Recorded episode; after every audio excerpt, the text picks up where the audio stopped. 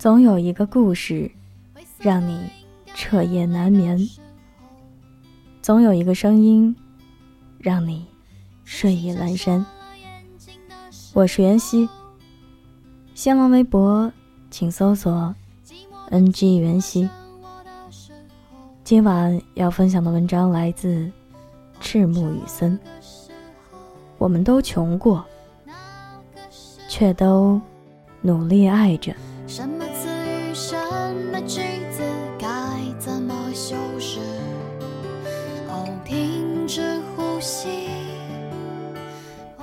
阿金和胡子在一起的时候，其他人都在忙着毕业论文和答辩，忙疯了。连往常圈子里有人脱单就要请吃饭的规矩都忘了。胡子在 QQ 空间公布了消息，难得发条动态的他不知憋了多久，憋出了一句：“从今天开始，你就是我的全世界。”底下还配了一张阿金的自拍。我看评论里。也没有多少人给他俩祝福，反而都对阿金和胡子能在一起挺吃惊的，纷纷惊呼他癞蛤蟆走了狗屎运。阿金是什么人呢？中文系出了名的大才女啊，一头黑长直撩拨了多少怀春少年的心湖。胡子是什么人呢？工程院出了名的闷骚男啊，哪个哥们儿不知道他闷出了名？虽寡言少语，却骚的离奇，不就是一屌丝儿吗？女神配屌丝，绝配。有兄弟笑骂他，一众哥们儿忙着毕业论文，你丫趁机脱单，真不仗义。也有阿金的朋友劝阿金说：“你疯了！大四别人都忙着分手，你现在和他在一起，是不是脑子坏掉了？过几天还不是得分手？”胡子听见这些话呀，还和往常一样笑笑不说话，把蒜苗炒肉里不多的几根肉丝儿都夹到阿金的碗里。阿金拿斜眼。瞄着笑得傻呵呵的胡子，觉得自己真的是中邪了，却又扒拉着碗，吃得很香。胡子和阿金相识，也不是最近的事儿。大二的时候，胡子就知道阿金了，因为阿金是院儿里出了名的女神，但阿金知道胡子，却有些戏剧化了。那晚，阿金做完家教，一个人乘公车回宿舍。从公交车站到学校门口，要经过一道长长的黑巷子。阿金运气很差，没有走到一半，就遇上了两个醉鬼。月黑风高，巷子长，这两个混蛋看阿金孤身一人，便起了坏心思。僵持中，阿金被逼到了墙角，大声尖叫呼救，却迟迟未见英雄。正当阿金绝望到甚至决定宁可轻生也不要被玷污的时候，巷子通着学校的那头走过来一个人，背后有光，看不清脸。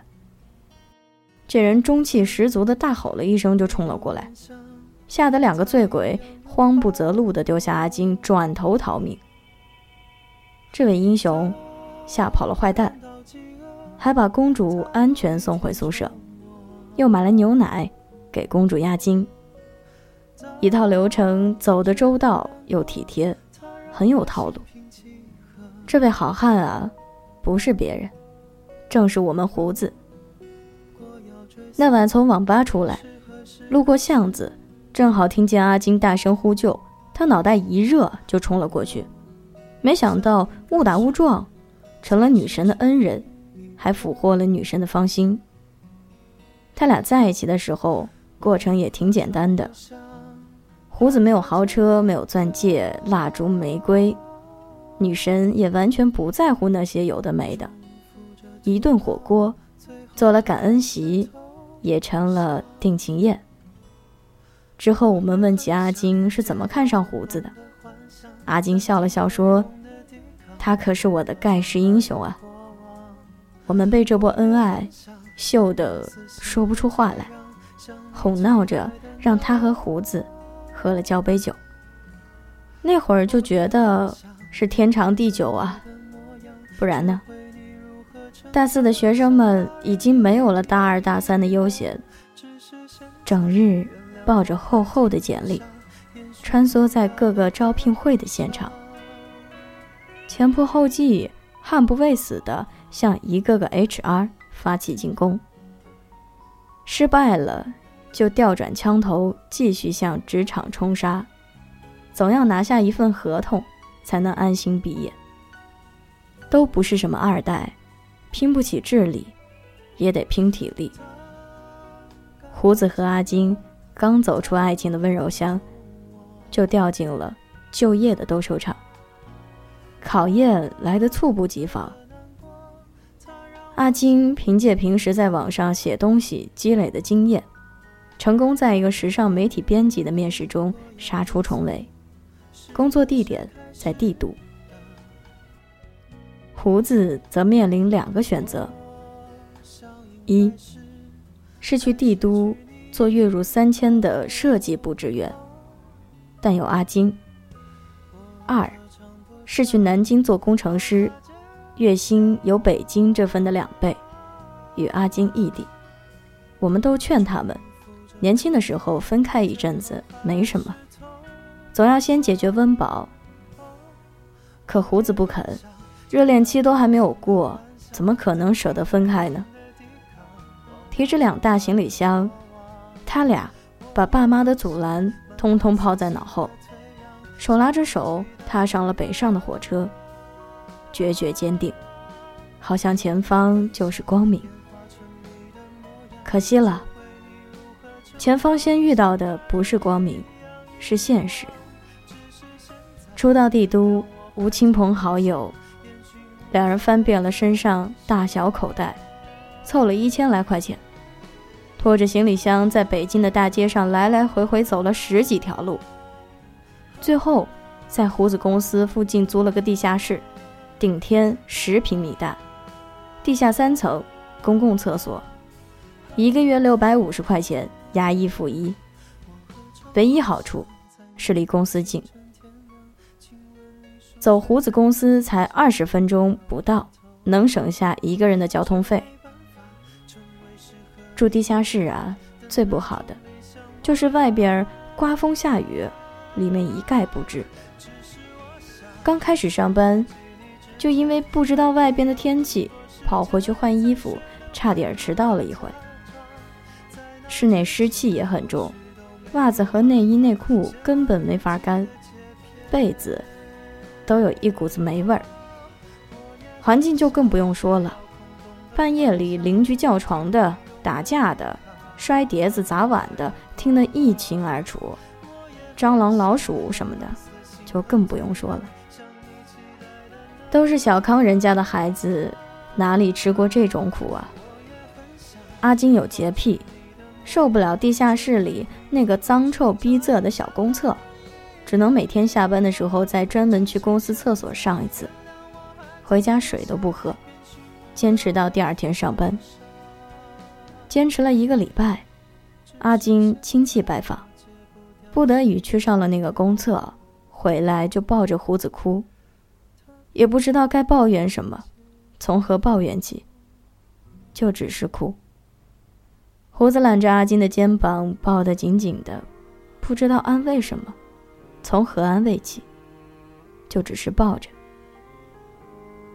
也是在那段日子里，胡子学会了抽烟。买不起什么好烟，抽一半，还要留一半烟屁股，下次再抽。阿金有时候夜里醒来，就看到胡子坐在门边，手中烟头明灭，像他们的未来一样模糊不清。阿金从来不是一个怕吃苦的姑娘。他们公司是时尚媒体，同事们都是有品位的人。他们拿的包，用的化妆品的品牌，有些阿金连听都没听过，但他知道那都有多值钱。他们的一支口红，抵得上自己为了上班精心挑选、咬牙狠心败的那套职业套装。在最苦的日子里。他什么都没有，但他依然亲吻着胡子，轻声地说：“没有关系，我还有你。”第一个月都是试用期，工资低得可怜。两人工资到手加起来还没四千块。胡子领到工资的那天，路过超市，给阿金买了一大袋他爱吃的好吃的。进门之前，他特别忐忑，怕。阿金嫌弃，没想到阿金特别高兴，他把那袋子零食一股脑的铺在床上，兴奋地跳起来，抱着胡子狠狠地吧唧了一口。他舍不得一次吃完，一周的量，他计划着要吃一个月。胡子站在床前看他认真盘算的样子，鼻子忽然就发酸。他紧紧地抱住阿金，放声大哭，像个孩子。阿金也抱着胡子说：“一切都会过去的。”胡子擦干眼泪，暗暗发誓：这辈子除了阿金，他谁也不娶。阿金吃着零食，暗暗决定：这辈子除了胡子，他谁也不嫁。阿金和胡子在一起第四年的时候，生活相较最初已经改善了太多。他们两人的月薪也够得着一个好点儿的房租了。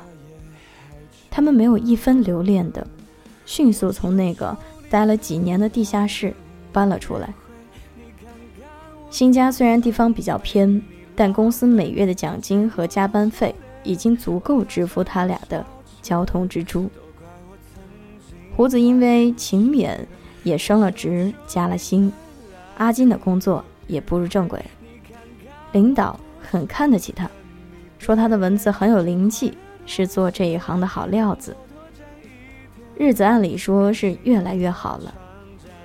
胡子的爸妈也开始催了：“快结婚吧，快生孙子吧，再不抱孙子，我们都要急死了。”阿金也想结婚。但他正处于事业上升期，现在结婚无异于自断前程。那段苦日子对两人的改变都很大。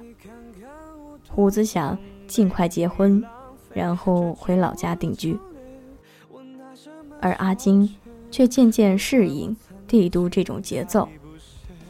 过过苦日子，就不会想再来一次。他要爬得更高一些。看看那些人的日子是怎么过的，他们工作性质截然不同。胡子是公司里可有可无的普通职员，而阿金是炙手可热的明日之星。胡子身边都是普通职员，谁也没看不起谁。而阿金的工作接触的都是光鲜亮丽的上层社会，他开始熟悉每一次奢侈品牌的更新。见到越来越多的纸醉金迷，他渴望那样的生活，这种渴望没有错。胡子渴望安定的生活，这种渴望也没有错。是什么错了呢？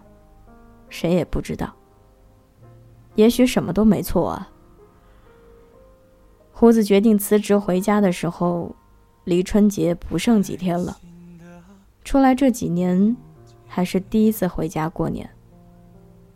他要走的那天，阿金有请假去送他。他拉着当初来北京时的那个行李箱，以前在地下室住的时候，被拿来当桌子用过，上面都是泡面汤汤水水的油渍。你怎么没新买一个？这个也太丑了。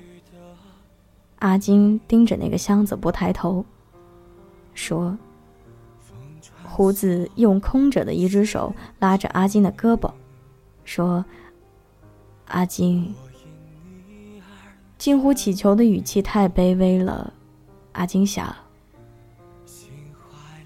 阿金抬头望着胡子憔悴的、满脸是胡茬的脸，用力的，一根根的掰开他的手指，说：“胡子，我们都和以前不一样了。胡子，是我对不起你。胡子，你不是盖世英雄了，我也不是女神了。”我们都长大了，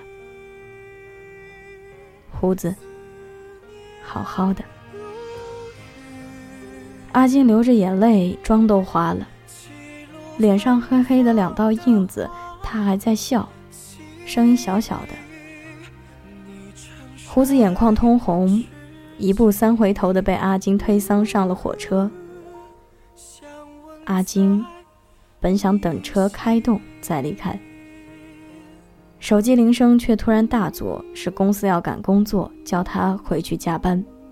阿金没有犹豫，转头就走。偌大的北京城，人潮汹涌，故事太多了，没什么相遇和离别，能比上班路上不堵车，地铁今天有空座，更让人动容了。悲伤和告别是很浪费时间的，在讲究效率就是金钱的这里，不太划算。阿金今年还是没有回家过年，一个人住在曾经两个人一起住过的房子里，突然觉得房子好大。今年的三十晚上，他一个人过，下了盘饺子，没再守岁。早早的就上床休息，躺在床上静静看着窗外忽然绽放的烟花，不知道什么时候睡着的。大年初一的早上，他睡到自然醒，百无聊赖的打开电视，看着昨晚无聊至极的春晚，却满脑子都是胡子。这台电视机是阿金第一次评优的时候，胡子买来庆祝的。商场打折，比平时价格便宜了一半。阿金缩在沙发里，抱着胡子给他买的道奇抱枕，觉得暖气开的不够，有点冷。往常抱怨冷的时候，胡子就会把他的脚抱在怀里，还要使坏挠他的脚心。弄得他笑到打嗝。阿金取来胡子买的那床大大的双人被，把自己裹在里头，窝在沙发里听春晚，睡着了。还做了个梦，梦见胡子回来了，煲了他最喜欢的玉米排骨汤。那天晚上，阿金是被一阵乒乓声吵醒的。醒来后，发现自己竟然不知道什么时候躺在了床上。正当他检索记忆、百思不得其解的时候，就听到厨房里一阵熟悉的呜呜声，是煲汤的陶瓷锅发出的报警声。阿金傻笑着缩进了被窝，安心的闭上了眼睛，等待他的王子把他叫醒，然后告诉他：“你的盖世英雄。”回来了。往后余生，风雪是你，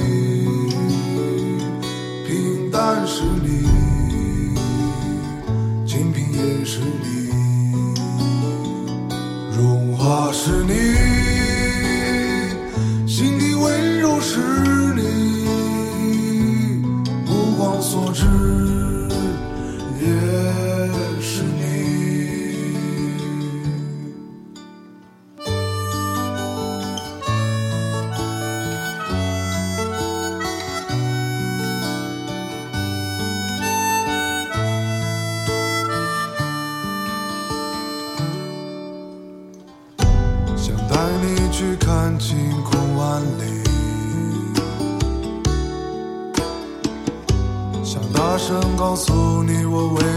着迷。往事匆匆，你总会被感动。往后的余生，我只要你。往后余生，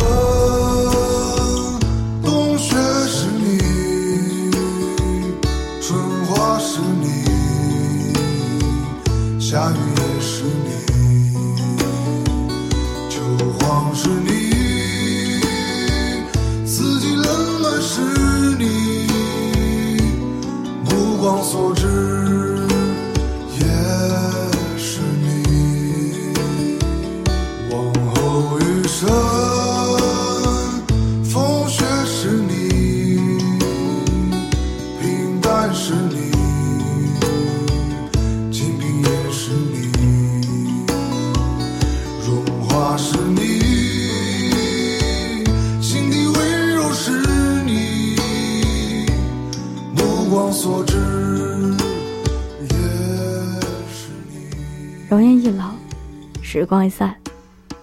愿每位长颈鹿都能记得，晚间治愈系会一直在这里，伴你温暖入梦乡。